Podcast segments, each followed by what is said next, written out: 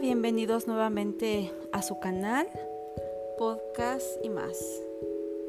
Pues espero que estén teniendo una excelente noche y hoy nos toca eh, estudiar el capítulo 4 de este maravilloso libro que se llama Rompiendo las cadenas. Y este capítulo se llama Confrontando al príncipe rebelde. Y voy a empezar a dar lectura a lo que dice Santiago 4:7. Dice así, resistid al diablo y huirá de vosotros.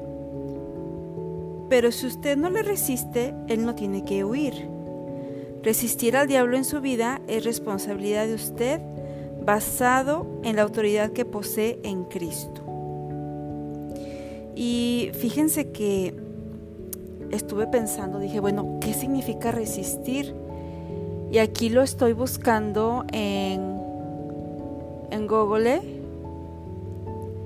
y dice así, miren, permítanme, lo estoy buscando aquí. Dice, resistir significa sufrir un padecimiento físico o moral sin dejarse vencer por él y a menudo sin quejarse o tratar de evitarlo.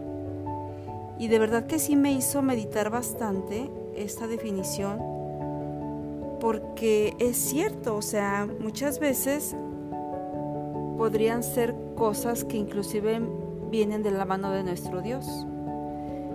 Pero el Señor nos dice, resiste, resiste al diablo y huirá de ti. Así es que aquí también veo otra definición que dice oponerse a una dificultad. Bueno, pues también puede ser una definición. Pero aquí es bien importante, eh, me pareció muy importante esto que dice aquí de,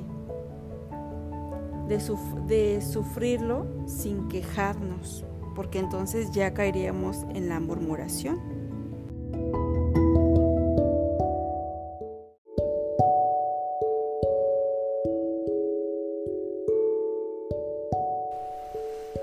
Bien, vamos a continuar con el primer subtítulo que se llama Llevando la credencial de Jesús de autoridad. Y dice así, Habiendo reunido a sus doce discípulos, les dio poder y autoridad sobre todos los demonios y para sanar enfermedades. Y los envió a predicar el reino de Dios y a, sanar a los enfermos. Esto dice en Lucas 9, 1, 2. Y sí, bueno, pues aquí vemos que antes de, que el Señor fuera eh, crucificado, él solamente le dio poder y autoridad a algunos discípulos, pero después de que el Señor resucita, esa autoridad nos es imputada a todos. Aquí continúa el autor diciendo, Después Jesús mandó a setenta de sus seguidores en una misión y volvieron con mucho gozo diciendo, Señor, aún los demonios se nos sujetan en tu nombre. Esto dice en Lucas 10:17. Regresaron sorprendidos por la victoria que habían experimentado sobre los espíritus malignos. Pero Jesús rápidamente trajo el asunto de los conflictos espirituales bajo la perspectiva correcta y les dijo, He aquí, os doy potestad de hollar serpientes y escorpiones y sobre toda fuerza del enemigo, y nada les dañará. Pero no se regocijen de, los de que los espíritus se les sujetan, sino regocíjense de que sus nombres están escritos en los cielos. Y esto lo pueden corroborar en Lucas 10, 19, 20. Jesús mandó a los 70 y les estaba diciendo que no debían estar interesados principalmente en los demonios, sino en el reino, en el ministerio y en Dios. Continúa el autor diciendo, esa es una buena advertencia. Tal vez usted se vea tentado a verse como un tipo de héroe en la lucha de la libertad espiritual. Pero la verdad es la que libera, no el conocimiento del mal. Usted no tendría ninguna autoridad en absoluto si no fuera por su identidad como hijo de Dios y su posición en Cristo. Y finalmente, eh, de este subtítulo nos dice el autor, un niño pequeño y una anciana en Cristo tienen la misma autoridad en el mundo espiritual que, que nosotros. Así que debemos gloriarnos en Cristo Jesús, no teniendo confianza en la carne. Y hace, eh, hace referencia perdón, a Filipenses 3.3 y le voy a dar lectura. Aquí lo tengo en mi computadora porque me pareció uno de los versículos más, más centrales para este subtítulo. Y dice, pues los que adoramos por medio del Espíritu de Dios somos los verdaderos circuncisos Confiamos en lo que Cristo Jesús hizo por nosotros. No depositamos ninguna confianza en esfuerzos humanos. Así es que no solo llevamos la, credencial de Jesús, la credencial de autoridad de Jesús, sino que también nuestra confianza está en Él y no en nuestra fuerza humana.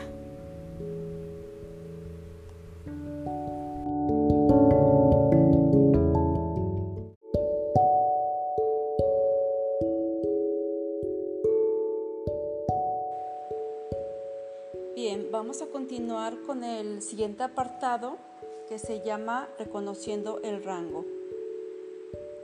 Y dice aquí que la autoridad no es una competencia, sino que es una cadena de mando vertical, donde Jesucristo tiene toda la potestad en el cielo y en la tierra.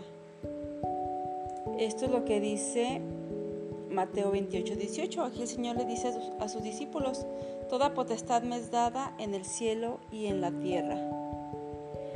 Nos dice, Él está arriba. Él ha dado su autoridad y su poder a sus siervos para ser ejercidos en su nombre. Nosotros estamos debajo de Él. ¿Y Satanás y sus demonios? ¿Dónde están? Pues ellos están hasta abajo, sujetos a la autoridad con la que Cristo nos ha investido. Y luego viene una pregunta, entonces, ¿por qué el reino de la oscuridad eh, ejerce tanta influencia negativa en el mundo y en la vida de los cristianos? Y la respuesta se resume en una palabra, por la mentira, haciéndole creer que Él tiene más poder y autoridad que usted. Entonces, pues es bien importante que siempre tengamos eh, como cristianos, como creyentes, que siempre tengamos presente que toda potestad le ha sido dada a nuestro Señor Jesucristo y Él nos las ha delegado a nosotros y que Satanás debería de estar debajo de nuestros pies. Y cuando no es así, es por la mentira o bien también revisar nuestras vidas para ver si, si no hay pecado, ¿verdad? Porque si hay pecado, entonces es una puerta que se le abre a Satanás para que él pueda venir a influenciar nuestras vidas y poder venir a atormentarnos. Bien, el siguiente apartado se llama La credencial de Jesús en un mundo contemporáneo. Y bueno, aquí hay unos versículos bien bonitos. No los voy a mencionar todos, no porque no sean importantes, sino porque son demasiados y solamente voy a, mencionar los que considero que son centrales para esta lectura. No quiero decir que, los más importantes, porque en realidad toda la palabra del Señor es muy importante. A veces he dicho que, los más importantes, pero no, me, he equivocado y les pido una disculpa. Bien, eh, vamos a leer Efesios 1 del 3 al 4. Dice, bendito sea el Dios y Padre de nuestro Señor Jesucristo, que nos bendijo con toda bendición espiritual en los lugares celestiales en Cristo, según nos escogió en Él antes de la fundación del mundo para que fuésemos santos y sin mancha delante de Él. Y Efesios 11 al 13 dice,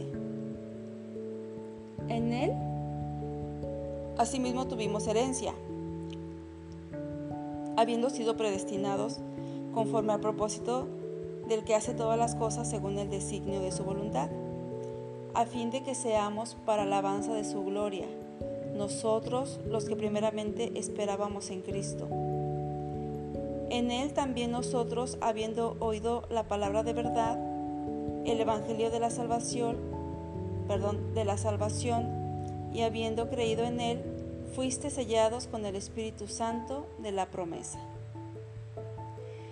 Y aquí dice el autor, cuando no comprendemos quiénes somos, no experimentamos la libertad y el fruto que son parte de la naturaleza de nuestra identidad. Nuestro problema en cuanto a la autoridad en el mundo espiritual no es que no estemos incluidos, simplemente que no nos damos cuenta. Dice aquí, mientras no percibamos nuestro acceso a la autoridad de Cristo sobre el reino de la oscuridad, no ejerceremos esa autoridad en nuestras vidas y viviremos encadenados. Así es, pues, amados hermanos, ya acabamos de, leer que el Señor nos bendijo con toda bendición espiritual en los lugares celestiales. Estamos sentados con Él en los lugares celestiales. Dice que nos escogió antes de la fundación del mundo. Dice que fuimos predestinados. Estoy volviendo a releer los versículos. Dice que fuimos sellados con el espíritu de la promesa. Entonces no es posible que vivamos encadenados. Tenemos que creer estas promesas porque tenemos autoridad delegada. Entonces, como siempre les comento, oremos para que esta verdad sea una realidad de nuestras vidas. Ok, vamos a continuar con el apartado La profundidad y anchura de la autoridad. Y para esto tenemos ah, de referencia Efesios 1.21. Voy a leer primero lo que dice aquí el autor. Dice, piense en Satanás y todos los poderes de la oscuridad que están sujetos a él. La autoridad de Jesús no solo está sobre todas esas autoridades humanas y espirituales pasadas, presentes y futuras, sino que está mucho más arriba.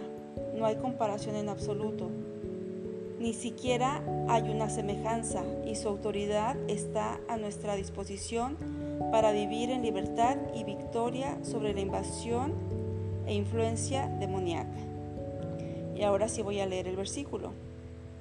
Dice, y sobre todo principado y autoridad y poder y señorío, y sobre todo nombre que se nombra, no solo en este siglo, sino también en, sino también en el venidero.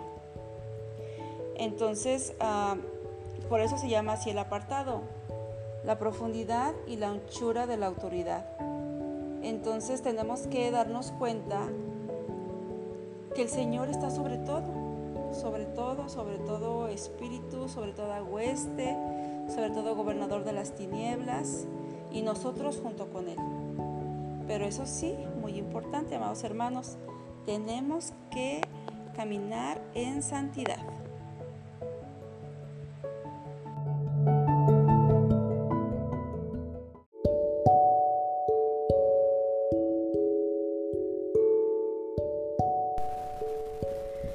Muy bien, amados hermanos, vamos a continuar con el subtítulo llamado Autoridad otorgada. Y dice aquí, fíjense, hay tres puntos bien importantes que tenemos que tener bien presentes todos nosotros. Dice aquí, número uno, usted es un hijo de Dios espiritualmente vivo ahora mismo. Punto número dos, Usted está sentado en los lugares celestiales con Cristo ahora mismo. Y número tres, usted posee todo el poder y autoridad sobre el reino de la oscuridad ahora mismo. Son tres verdades muy importantes que tenemos que creerlas y vivirlas. Nos dice Colosenses 2.15, Despojando a los principados y a las potestades, los exhibió públicamente, triunfando sobre ellos en la cruz. Así es, esto lo, es lo que hizo nuestro Señor Jesucristo eh, por nosotros, es lo que Él ganó. Bien, continuamos. Dice aquí, el motivo por el cual Cristo nos otorgó su autoridad es para demostrarle al reino de la oscuridad quién realmente está en control en este mundo.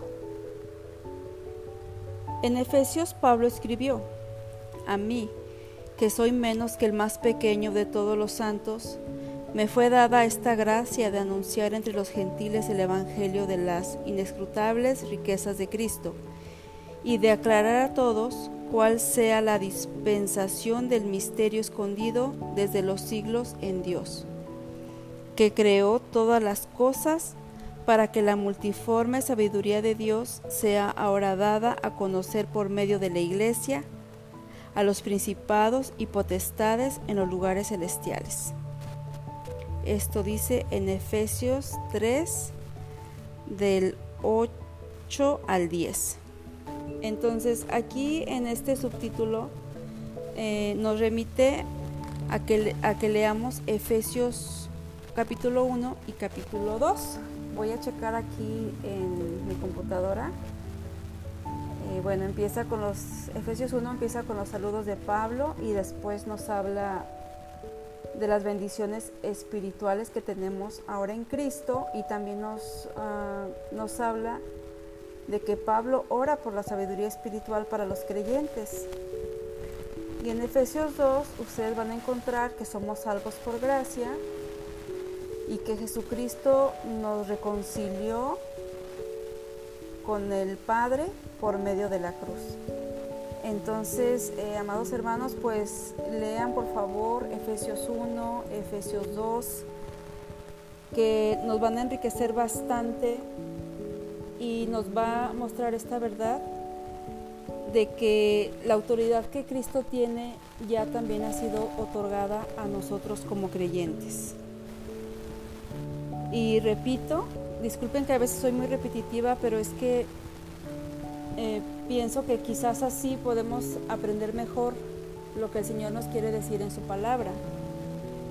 Entonces, por favor, recuérdense bien, usted es un hijo de Dios, Usted está sentado en los lugares celestiales con Cristo y usted posee todo el poder y autoridad sobre el reino de la oscuridad ahora mismo. Y esto es una autoridad que nos ha sido otorgada por Cristo Jesús. Muy bien, ah, vamos a pasar al siguiente subtítulo. Nos pregunta, ¿tiene lo necesario? Voy a tomar un poquito de agua, discúlpenme, se me seca la garganta.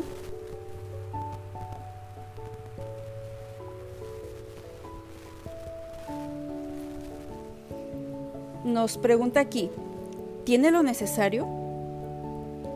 Dice, ¿qué se necesita para ejercer efectivamente la autoridad de Cristo sobre los poderes espirituales? ¿Puede hacerlo cualquier cristiano sin importar su nivel de madurez espiritual? Y nos dice aquí, hay por lo menos cuatro requisitos para poder demostrar autoridad sobre los principados y potestades en la esfera espiritual. Y estos son, número uno, la fe, número dos, la humildad, número tres, el valor y número cuatro es la dependencia.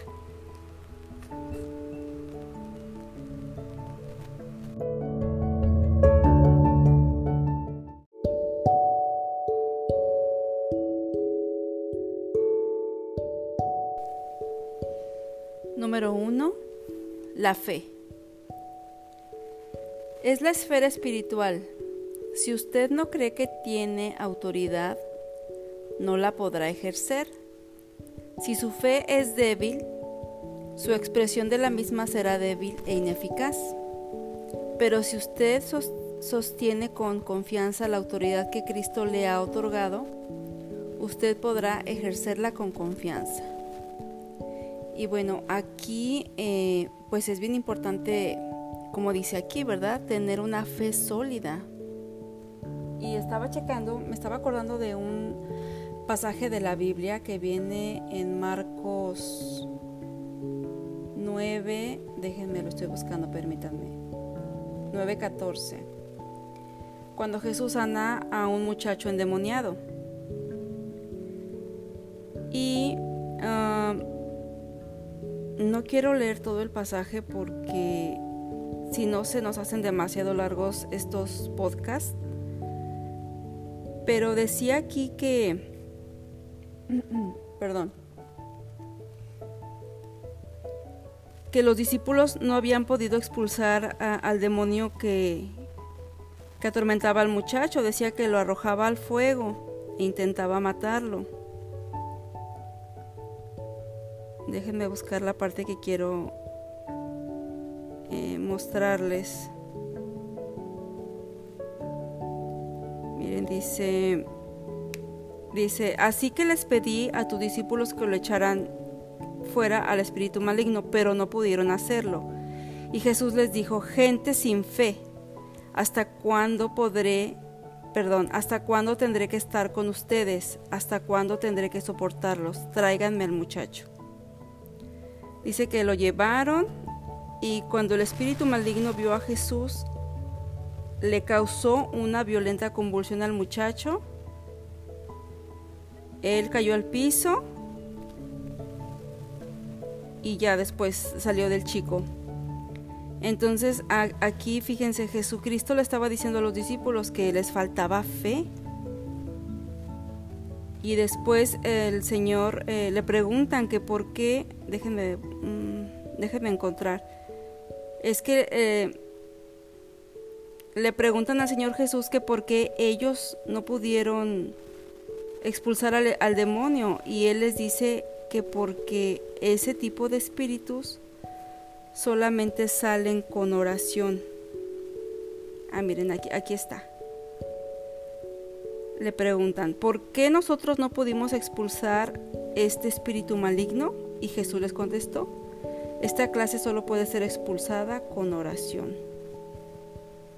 Entonces, pues tenemos que estar muy bien preparados eh, para hacer esto, es, eh, preparados espiritualmente con, mucha fe, con mucha oración, inclusive con ayuno también, ¿verdad? Entonces eh, me pareció muy importante comentarles este pasaje bíblico, por favor léanlo. Yo lo leí en la nueva traducción viviente. Ustedes pueden leerlo en cualquier versión, en la Reina Valera, en la versión Dios habla hoy. A mí me gusta mucho esta traducción porque está muy entendible, está muy digerible, pero en la que ustedes tengan. Bien, el segundo punto es la humildad.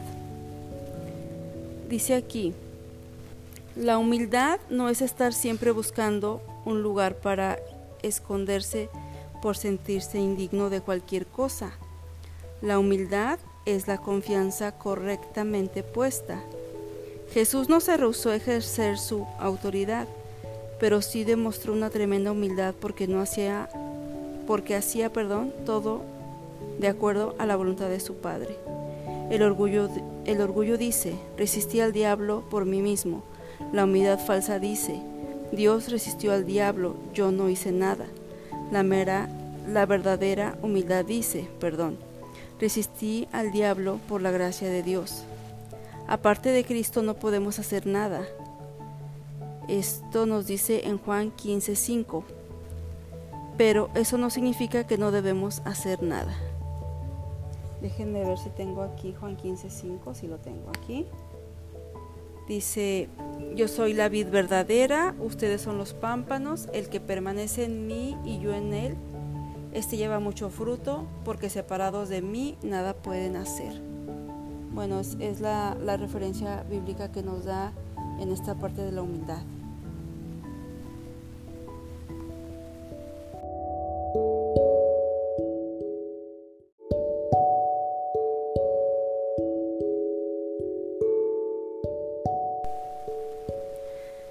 Amados hermanos, el siguiente requisito es el valor.